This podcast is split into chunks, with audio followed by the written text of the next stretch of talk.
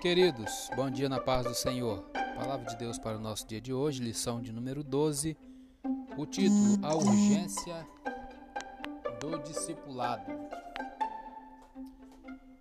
O textuário Mateus 28, 19 diz: Portanto, ide, ensinai todas as nações, batizando-as em nome do Pai e do Filho e do Espírito Santo. Verdade prática. Chamamos de discipulado na fé o aprendizado de um discípulo por meio de seu mestre na igreja para ajudar a desenvolver o seu crescimento espiritual. Leitura diária de hoje, quinta-feira, Filipenses 4:9. Aprendemos a verdade cristã com os nossos mestres. Aprendemos a verdade cristã com os nossos mestres. Diz assim Filipenses 4:9. O que também aprendestes e recebestes e ouvistes e vistes em mim, isso fazei. E o Deus de paz será convosco. Comentário não é suficiente ouvir ou ler a palavra de Deus, ou até mesmo conhecê-la muito bem. Devemos também colocá-la em prática. É muito fácil ouvir um sermão e depois esquecer o que o pregador disse.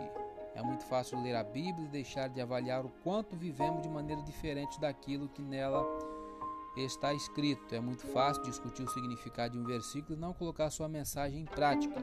Somente o conhecimento das Escrituras não é suficiente, ele deve nos levar à obediência. Vamos ler um pouquinho da revista. O tópico 1: O que é o discipulado? O termo discipulado vem de discípulo, que significa aprendiz, aluno, seguidor. Isso vale no âmbito secular e religioso. Qualquer sentido desse termo se aplica ao cristão. Ponto 1. Um, o discípulo. O termo se aplica com frequência nos evangelhos aos seguidores de Jesus.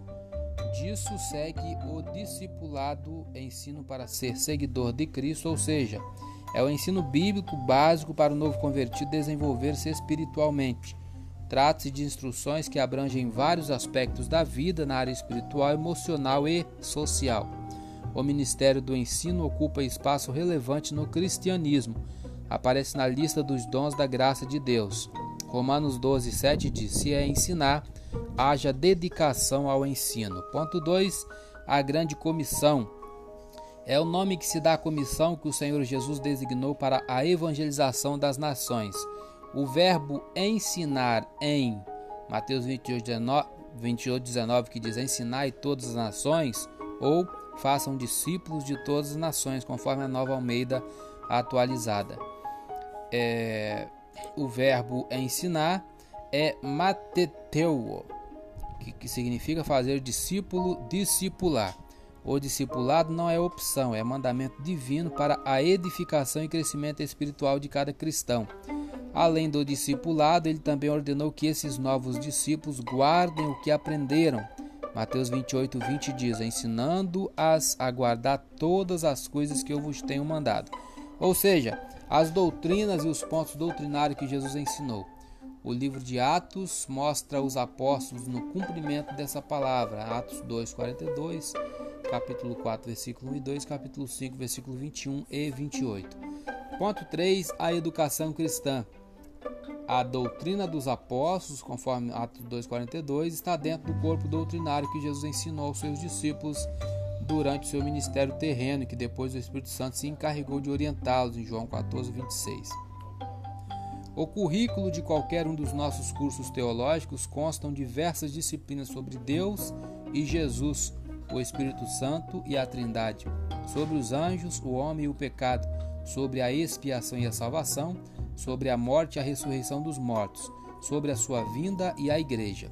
Jesus falou e ensinou sobre tudo isso e muito mais, como a teologia prática, a ética, aquilo que o cristão deve praticar no seu dia a dia. O ensino nesse contexto pode se referir também aos cursos de teologia.